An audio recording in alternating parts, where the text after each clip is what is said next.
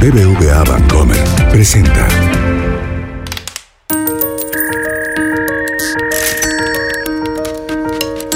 Peras y manzanas con Valeria Moy. Incoming transaction. Transacción exitosa. Please.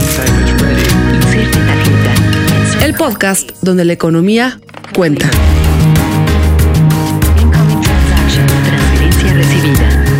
Bienvenidos a este episodio de Peras y Manzanas. Transferencia lista. Hoy seguiremos hablando sobre fintech, este tema que combina economía con finanzas, con tecnología, con innovación y desarrollo. El episodio de hoy hablará de cómo fintech interactúa, si es que lo hace, con los bancos comerciales y cómo cambia la cara del sector financiero, del mercado financiero en el país. Para hablar sobre este tema nos acompañan con mucho gusto Juan Guerra, que es director de innovación en Citibanamex, bienvenido Juan, y Francisco Meré, que es presidente de la Asociación de las Empresas de FinTech en México. Entonces, en primer lugar, yo les quería preguntar, ¿qué va a pasar con los bancos tradicionales? Yo tengo mi cuenta en un banco tradicional. Con la entrada de FinTech, ¿esto cambia? ¿Se revoluciona? ¿Qué pasa con los bancos hoy establecidos? Bueno, yo te podría decir que como ya, ya hemos visto en otros países del mundo, FinTech en cierta forma es una amenaza y una oportunidad de colaboración para los bancos. Habrán los bancos que simplemente vean una amenaza y no saquen provecho del cambio y habrá otros que es se una amenaza porque pueden perder su negocio. pueden perder partes del negocio, claro que sí. Y eso ha sucedido en algunos países del mundo. Por ejemplo, en Inglaterra, TransferWise ya tiene capturado un buen porcentaje del mercado de remesas. Y ese negocio lo, han- lo han perdido los bancos.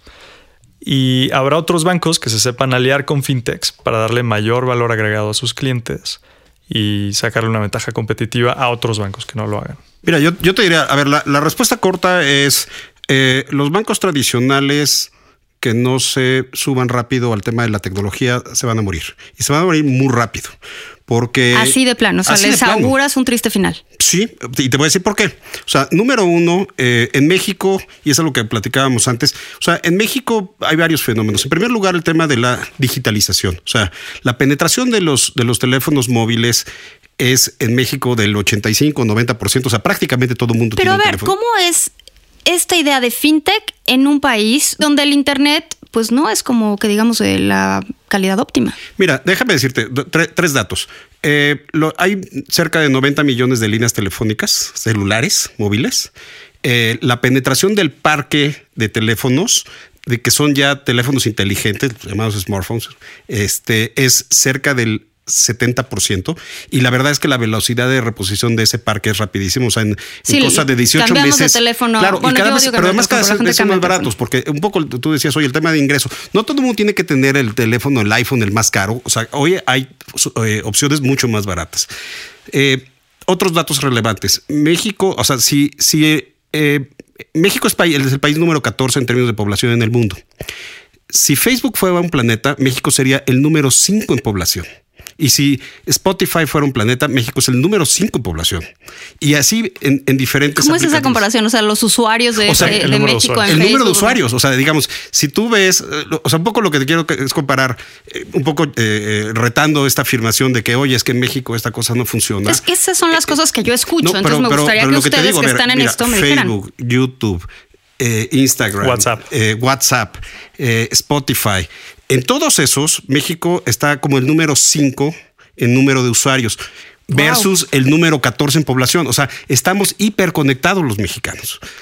Qué Más- bueno que das ese dato, porque de repente la, la percepción es otra, ¿no? Entonces más me del gusta oír esta información. 50% de los hogares en México tienen internet. De los hogares. Más hay lugares públicos donde la gente puede acceder Sí. a internet, planes de datos. Y los planes de datos. Entonces, la verdad es que eso, y, y- y no quiero decir con eso que no hay todavía una brecha claro. digital, pero es decir, el asunto, el asunto, el asunto converge en esa lógica. Y, y- y dado ese, de ese, ese uso digital, también lo que pasa es que la gente cada vez usa más plataformas, compra más servicios en, en- en línea, ¿no? O sea, otra vez, el tema de Netflix. Netflix es el país, México es el país más importante fuera de Estados Unidos para Netflix, en términos de penetración de, de hogares que tienen Internet.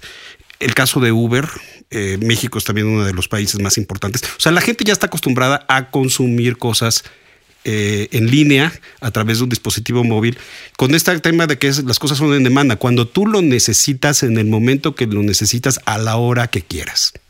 Y con esos hábitos, el cambio de hábitos en el consumidor, es lo que yo te digo, en los bancos que no transiten a esto están muertos.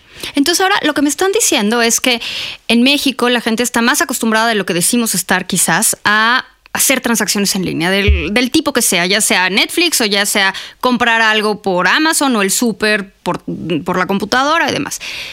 Estamos igual de inmersos en este tema en la parte de transacciones financieras, porque yo puedo comprar libros o puedo incluso pedir el súper, pero no sé si la gente tiene la misma percepción sobre las transacciones financieras. Hemos visto en varios países del mundo que la adopción del e-commerce precede a la adopción de servicios financieros digitales. Y también hay que hacer una, hay que puntualizar algo. Eh, la tecnología financiera no, no necesariamente quiere decir móvil.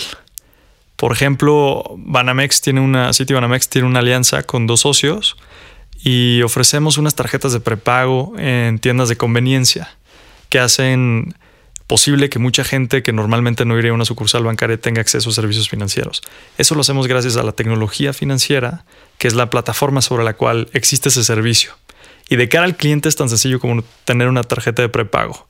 Entonces no todo, si bien la penetración digital y el móvil se está haciendo el canal más relevante. ¿Pero eso califica como fintech? Claro que sí, porque toda la tubería que hay debajo es pura tecnología de punta para poder permitir que el usuario tenga acceso a sus servicios. Yo, yo ahí discrepo, la verdad, porque, o sea, eh, tecnología siempre ha existido en el, mercado financiero. O sea, los bancos pues son sí, tecnológicos. Cuando usas una tarjeta de crédito hay tecnología. Hay una tecnología ¿Eso es y, eso, y, y es una tecnología literal del siglo pasado. Sí.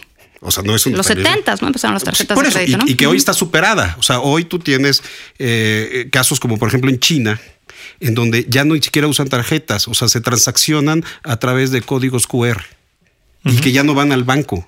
Es más, esas plataformas y esas, esas carreteras de pagos, por ejemplo, ya ni siquiera residen en los bancos, residen en empresas fintech completamente. Entonces, yo creo que el tema sí es más allá de la, de la tecnología y, y, y, que siempre es importante, yo creo que lo relevante del tema de fintech y del uso de tecnología para prestación de servicios financieros es, uno, la ubicuidad del servicio, o sea, que la gente puede tener acceso en donde quiera, cuando quiera, pero que además pueda ser customizado. O sea, es decir, tú no tienes que ir a comprar en un supermercado. El ejemplo es esto. Tú vas al supermercado y hay miles de departamentos y la carnicería, etcétera. Hoy las empresas que están dando servicios financieros con mayor conveniencia son como si fueran tiendas de conveniencia. Especializado, yo nada más quiero pagos aquí o yo nada más quiero eh, conseguirme un crédito y esta plataforma en línea me lo puede dar. Y eso, eso es, digamos, el gran cambio que acerca los servicios a la gente, los hace más fáciles, más intuitivos y sobre todo sin la fricción de tener que ir a un lugar. Ahora, ¿qué significa esto para los clientes? O sea, para, para las personas, para mí, para cualquiera que nos esté escuchando, representa más competencia, representa mejor acceso, menores costos, porque pues yo creo que la mayoría coincidirán conmigo en que no es muy agradable ir a un banco, formarte, sacar tu número como en la cola de la salchichonería, esperar a que alguien te atienda y bueno, si bien te va, eh, te sellen el estacionamiento, porque en casos no te lo sellan. Entonces, ¿Qué cambia para el consumidor? O sea, ¿dónde está Todo el beneficio? Dijiste. Como bien dice Paco, van a haber jugadores, ya hay jugadores especializados en las diferentes verticales de servicios financieros. Hay apps que te permiten compartir una cuenta con tus amigos de forma más sencilla. ¿Pero qué quiere decir compartir una cuenta? O sea, por ejemplo, llega la, la, la cuenta del restaurante y son mil pesos y son cinco personas y de 200 cada quien. Dividir las cuentas siempre es un tema. Por si todos tienen esta app, se vuelve muy sencillo dividir las cuentas. Eso es un caso de uso de una app, pero hay cualquier cantidad de empresas especializadas en puntos bien específicos, dándote una experiencia de cliente fantástica en ese pequeño punto específico. Ahora, ¿qué pasa?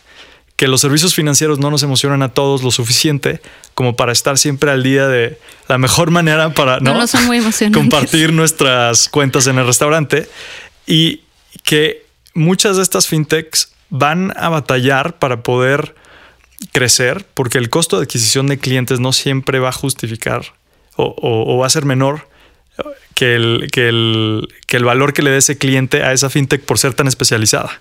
¿No? ¿Qué tanto ingreso puede generar esa empresa nada más con si esa solo funcionalidad? Se dedica a una correcto, cosa específica. Correcto. Pero a ver, por ejemplo, para una persona que quiere pedir un crédito para comprar una casa, la típica hipoteca que me, que me imagino que es uno de los créditos más solicitados ¿Puede hacerlo a través de alguna plataforma fintech? Si yo quiero comprar un coche, ¿puedo pedir un crédito a través de una plataforma fintech? Sí, A ver, la, la respuesta es eh, sí. A ver, hay, hay algunos de estos servicios o productos que no están disponibles todavía en México, pero que seguramente estarán Vendrán. pronto, o sea, vendrán.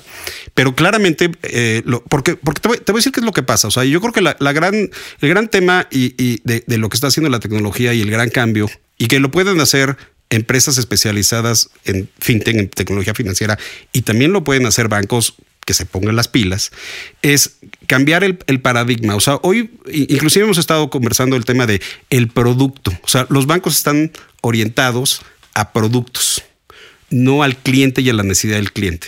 Y cuando tú cambias esa ecuación, lo que tú le das al cliente es una solución específica para las necesidades de lo que tú necesitas. Y eso, eso, es, un, eso es un cambio brutal. Entonces, eh, habiendo dicho eso, claro que hay, eh, eh, digamos, en otras, en otras latitudes hay, hay empresas que te permiten, eh, que ofrecen ya crédito, hipotecas este, en línea. eh, y yo creo que es un tema que, que- que sin duda no, no, no, no tardará mucho en, en Pero entonces, ¿qué México. puede hacer una persona común y corriente en fintech hoy en México? A ver, puede eh, conseguir créditos, puede abrir cuentas, puede abrir, Abrir cuentas, de cuentas, puedo bancos. tener tu depósito. Sí, tú pero puedes de bancos. De bancos incluso. O sea, yo puedo tomar una plataforma fintech que no sea de un banco y abrir una cuenta en un banco. Bueno, podrías, si puedes hacer eso y podrías hacer, hay algunos bancos que han, que, que han, que han hecho, digamos, eh, Bancaol, que, que fue un banco que yo fundé, fue el primer banco que te permitía abrir una cuenta en línea. Tres minutos en el celular. Ahora hay otros bancos, digamos, que, que, que- que también lo están haciendo. Puedes conseguir un crédito. Quirografario o cuál? Un crédito, Un crédito para lo que tú quieras. Quirografario, de inversión. Inclusive te voy a decir, hay estas plataformas nuevas que están ya reguladas en la nueva ley fintech, que son las de fondeo colectivo, que si tú tienes una empresa y tú dices, oye, yo necesito dinero, pero no me quiero endeudar porque no quiero, mejor quiero un socio, tú puedes vender acciones de tu empresa a través de esto. Y tú puedes sacar tu celular, darte de alta y decir, oye, a mí me gusta esa empresa y quiero comprar el 2% de las acciones de esa empresa. Oye, ¿y cómo está, uno, el ritmo de penetración en el país de estos servicios? Y dos, ¿la gente se siente segura? ¿Hay seguridad al hacer estos, estas transacciones a través de, de empresas fintech? A ver, yo creo que, eh, bueno, en primer lugar, di- diría yo dos cosas. Eh, o sea, parte de la propuesta de valor y de la idea de, de, de fintech es justamente darle confianza a la gente, porque es un servicio que está adecuado a lo que tú quieres buscar y que lo puedes hacer en el momento que tú quieras. Parte del tema relevante también es que la nueva regulación, la nueva ley que se, que se emitió, hace que estas plataformas, sobre todo las de pagos y estas de fondeo colectivo, donde tú puedes eh, pedir un crédito, vender un pedazo de tu empresa en acciones o lo que sea, eh, son empresas que ya están reguladas y justamente lo que da es seguridad a las personas. Ciertamente es un tema también yo te diría, de, hábitos del consumidor. O sea, hay gente que hoy, a pesar de que el, comercio electrónico ha crecido y ya hablamos de todas estas eh, penetración de plataformas, pues hay gente que tampoco se siente confortable haciéndolo y eso, eso, eso es, es, es, es evidente. Eh, México va un poco atrás en este tema, o sea, yo creo que va creciendo mucho. Hay, hay una estadística de una consultoría que se llama Capgemini, de un estudio del año pasado, en donde en América Latina, y esto es toda América Latina, eh, del el 50% de la gente que usaba bancos también usaba fintechs.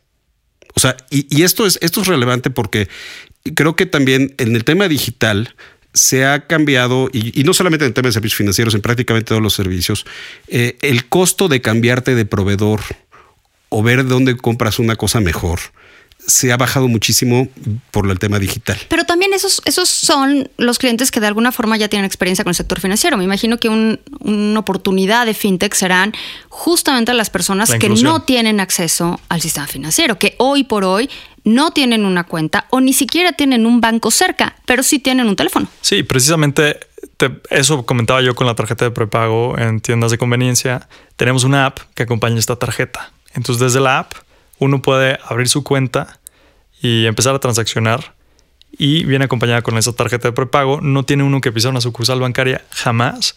Todo es desde la tienda de conveniencia o desde la app.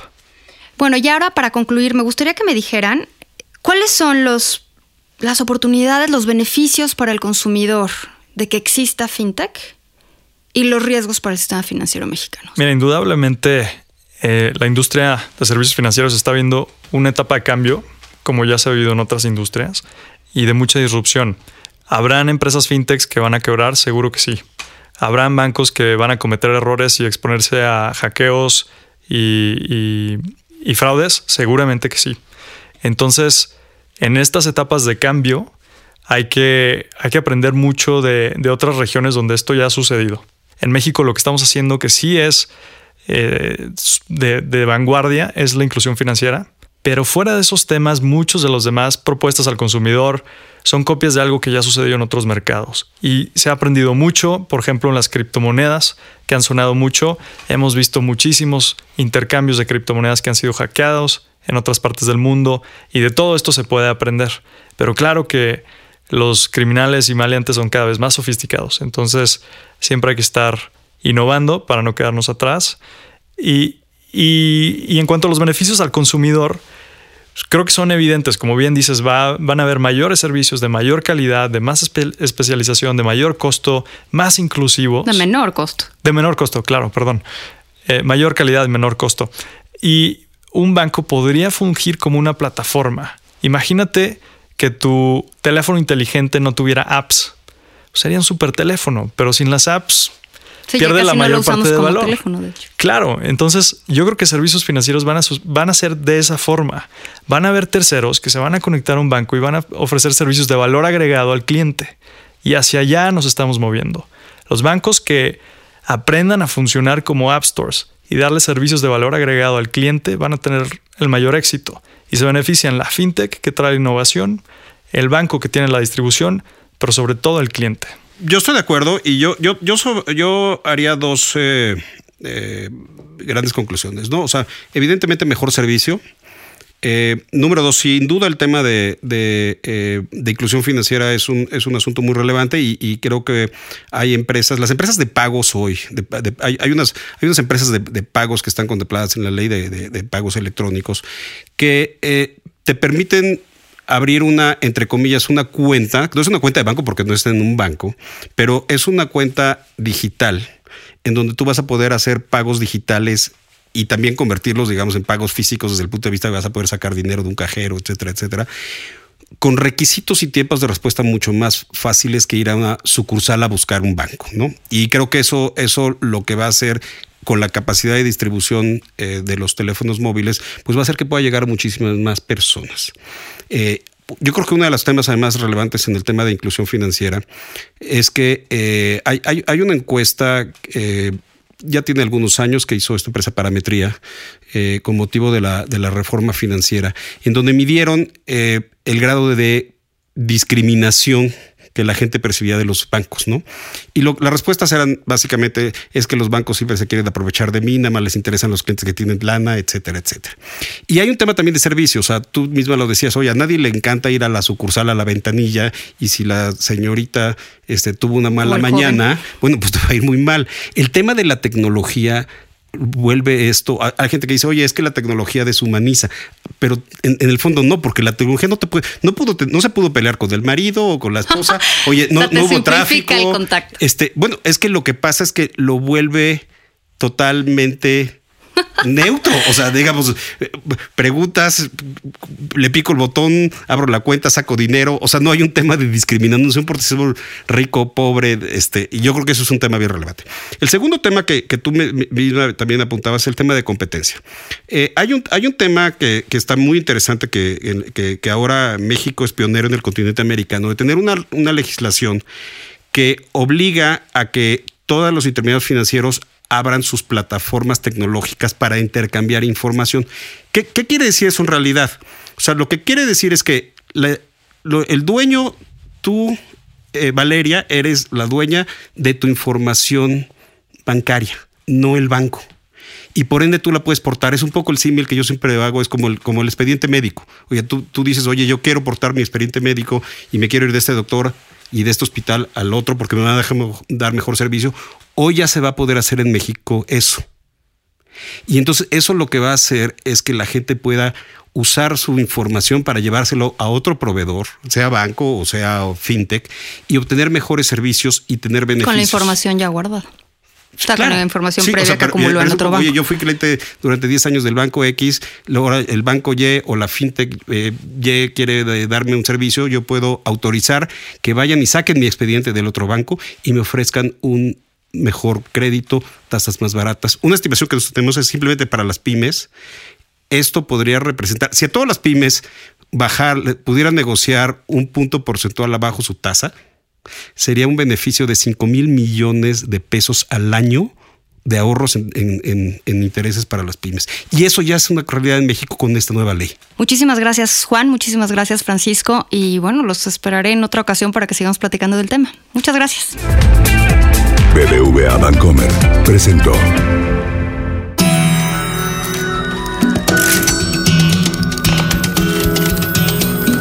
Peras y manzanas con Valeria Moy. Dirección y conducción del programa Valeria Moy. Coordinación de información Yulena Iriarte. Producción Mariana Linares. Diseño sonoro y mezcla Hugo Santos. Peras y manzanas pueden encontrarlo en Google Play, iTunes, nuestra aplicación así como suena, en la página así como suena.mx y en Spotify.